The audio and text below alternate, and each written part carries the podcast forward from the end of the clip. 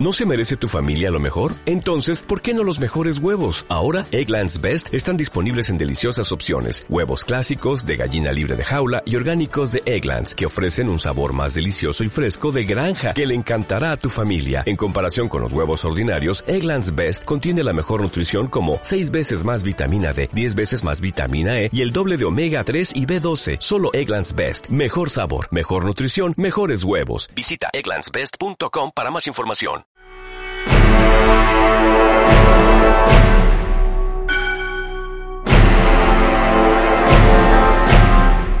Los Invencibles de América reivindican el hecho más épico y extraordinario que jamás ha conocido el hombre.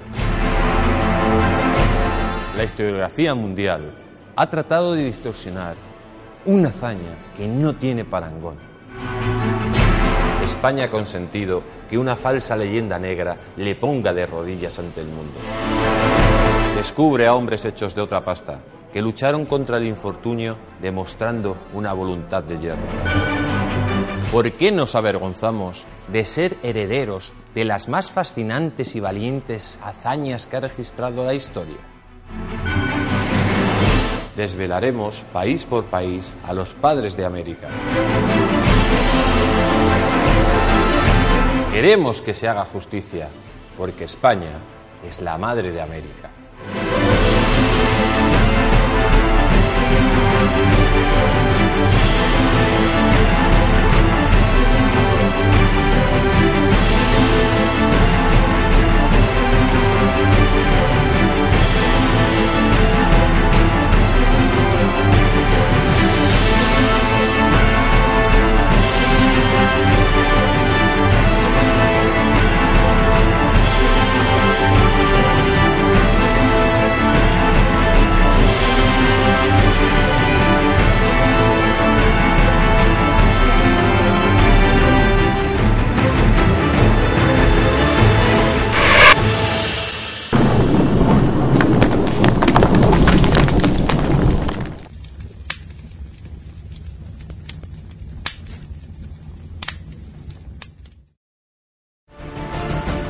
Relatos de los Invencibles de América.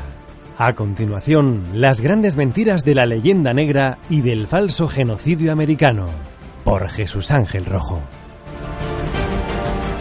Hola amigos, hoy quiero hablaros de las grandes mentiras de la leyenda negra y del falso genocidio americano.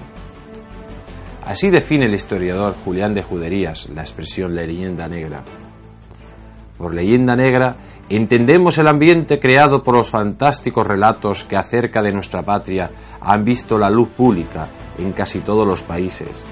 Las descripciones grotescas que se han hecho siempre del carácter de los españoles como individuos y como colectividad.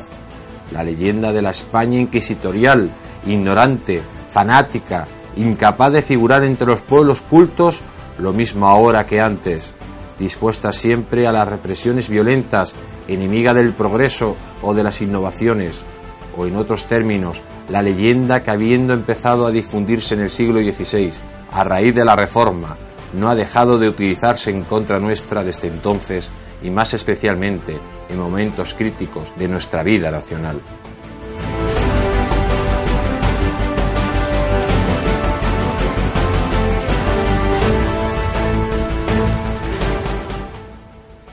Una de las grandes mentiras de la leyenda negra es el comportamiento de España en el descubrimiento de América, culpándola de haberla perpetrado un genocidio sobre los nativos. Y es tan evidente que no existió ningún genocidio que para demostrarlo lo único que tenemos que hacer es darnos un paseo por las ciudades de Hispanoamérica,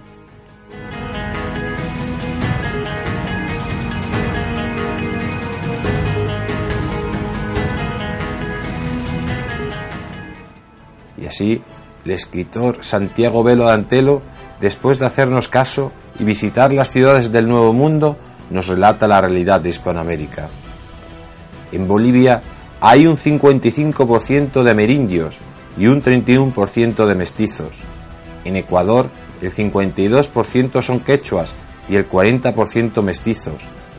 En Guatemala, Honduras, Nicaragua, Panamá, más del 90% son mestizos. En México aún el 30% son amerindios, descendientes de aztecas y mayas, y el 60% mestizos. Y se pregunta, ¿dónde está la aniquilación de la población indígena afirmada por la leyenda negra?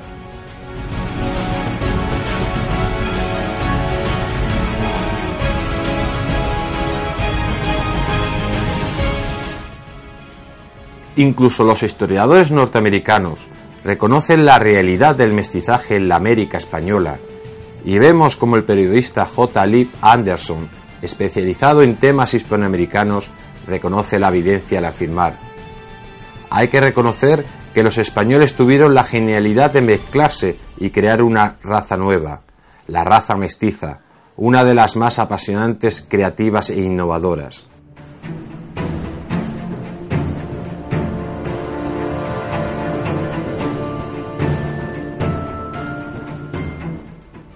Por el contrario, si nos damos un paseo por las calles de Norteamérica, donde dejaron su huella los anglosajones, los indios no representan ni el 1%, con solo un 0,5 de mestizos. En la actualidad, los nobles guerreros apaches, sius, navajos viven humillados en reservas miserables.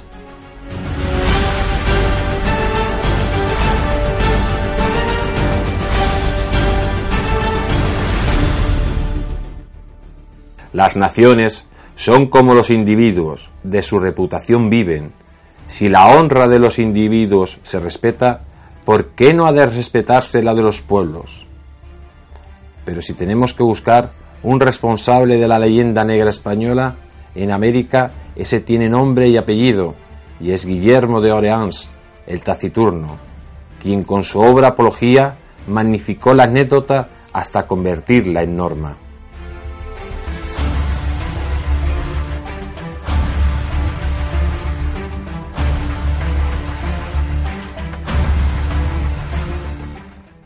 En una época donde España era dueña absoluta del mundo, la única posibilidad que tenían franceses, ingleses y sobre todo holandeses de menoscabar el prestigio del imperio español era por medio de la difamación y la propaganda.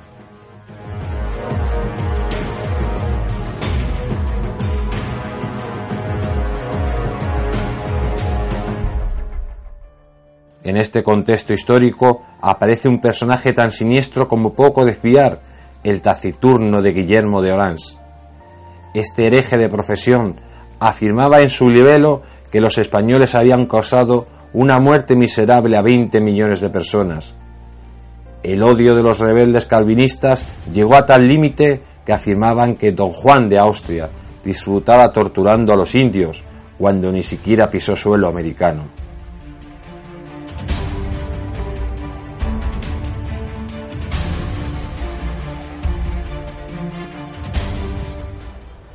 Y nos preguntamos todos, ¿por qué Guillermo de Orange y sus compinches afirmaban tales aberraciones? Lo cierto es que nuestros enemigos aprovecharon las conclusiones del libro Brevísima Relación de la Destrucción de las Indias, escrito por Fray Bartolomé de las Casas, para intentar destruir a la corona española.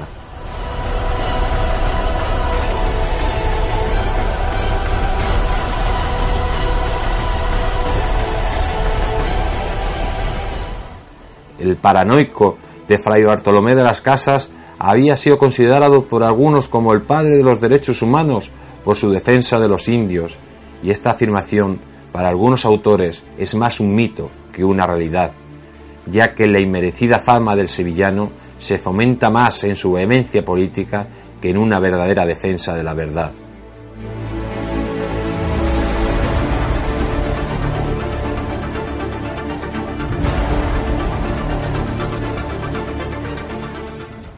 Voltaire afirma que el dominico manipuló malintencionadamente las cifras de muertos e idealizó a los indios para llamar la atención sobre lo que pensaba que era una injusticia. Rómulo Carbia piensa que en la obra del fraile nada se concreta, ni geográficamente ni cronológicamente.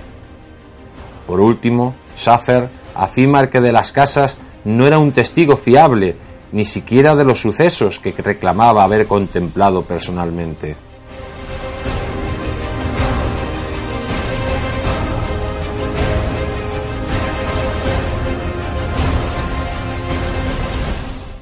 Las contradicciones del religioso son evidentes. Por un lado, denunció con vehemencia las vejaciones de los colonos a los indios, pero sin embargo excusaba la esclavitud si que la practicaba eran los nativos sobre otras tribus vecinas. Tampoco le importaba de las casas que los esclavos fueran de otras razas, y vemos como Menéndez Pidal le acusa abiertamente de ser el responsable de introducir la esclavitud de los negros en América.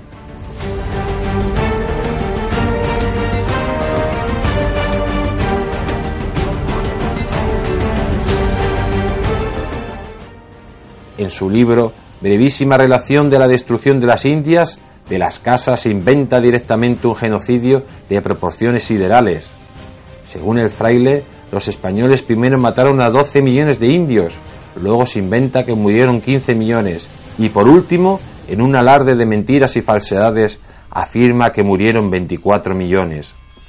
Pero señor mío, ¿cómo va a morir 24 millones de personas en América si la población indígena no pasaba de 13 millones 300 mil habitantes, como afirma el venezolano Ángel Rosenbal, un experto en el tema?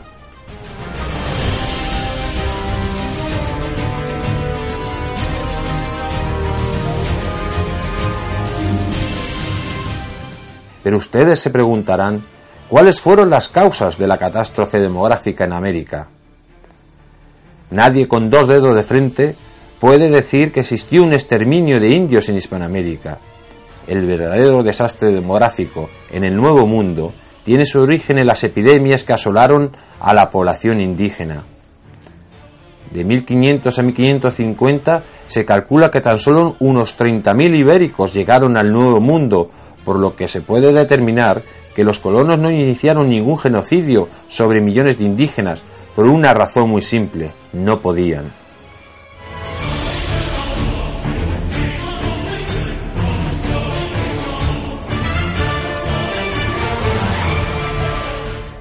El escritor Teventan Todorov clasifica las causas de la disminución de la población y la responsabilidad de los españoles en cada una de ellas.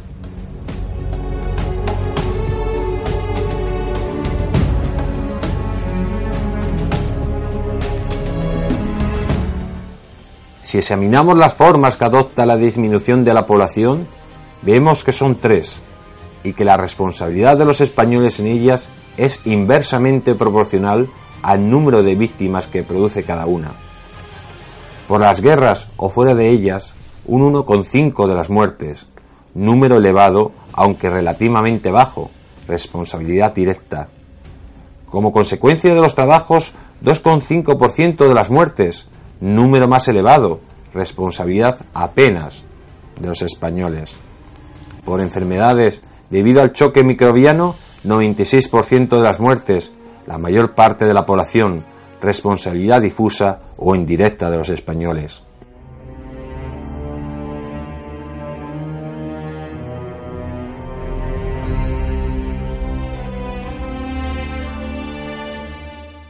En definitiva, la corona protegió a los nativos con leyes que incluso perjudicaron directamente los intereses de los colonos, por lo que los responsables de los abusos sobre los indígenas fueron aquellos perturbados que la realizaron y no toda la nación española como afirma la falsa leyenda negra.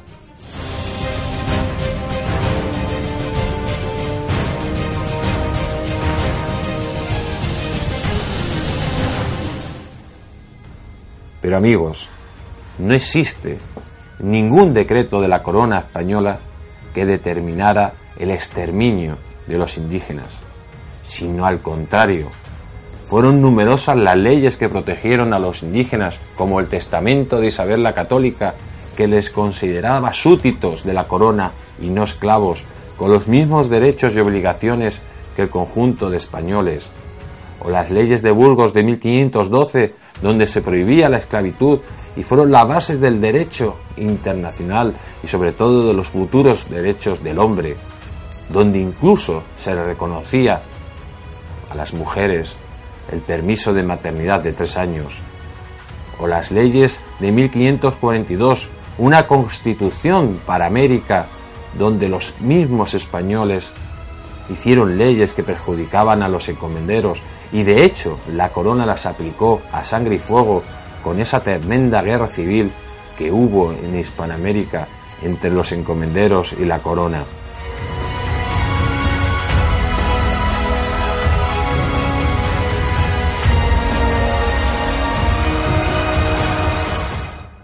En definitiva, si tenemos que hablar de decretos de exterminio, el único decreto de exterminio que existió en Hispanoamérica fue el que Simón Bolívar decretó contra los españoles y canarios, a los cual determinaba que había que exterminarlos fuere como fuere.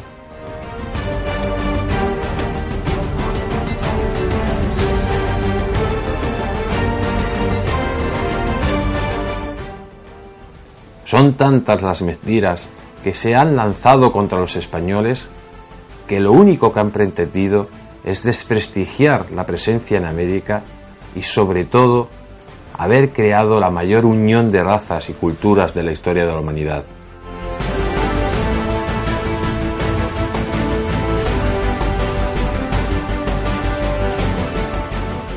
Creer a Bartolomé de las Casas, un fraile paranoico que mentía más que hablaba, en un libelo de dimensiones estratosféricas como fue la brevísima destrucción de las Indias, que para cualquiera que se lo quiera leer verá que es un absurdo.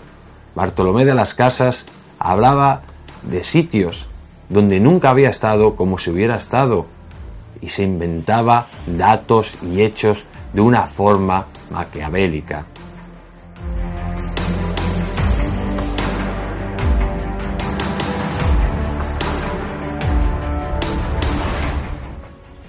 Tenemos que estar orgullosos, todos los españoles, de haber descubierto América y de haber dejado nuestro gran legado.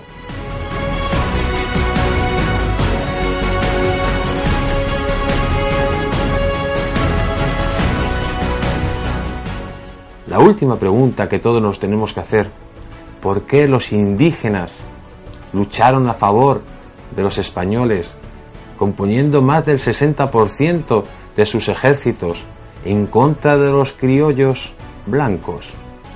Que buscaban la emancipación de Hispanoamérica? Es una pregunta muy fácil de responder, porque los indios defendían sus fueros que les protegía del hombre blanco y del criollo. Estos fueros fueron eliminados una vez que los países hermanos consiguieron su independencia. Por lo tanto, son los hechos tan contundentes que cualquier persona que quiera analizarlos descubrirá la verdad. Porque en definitiva, amigos, la verdadera libertad consiste en conocer la verdad y acabar con las mentiras históricas de fanáticos y de personas que solo tenían intereses lucrativos y personales y que llevaron a Hispanoamérica a una involución de más de 100 años.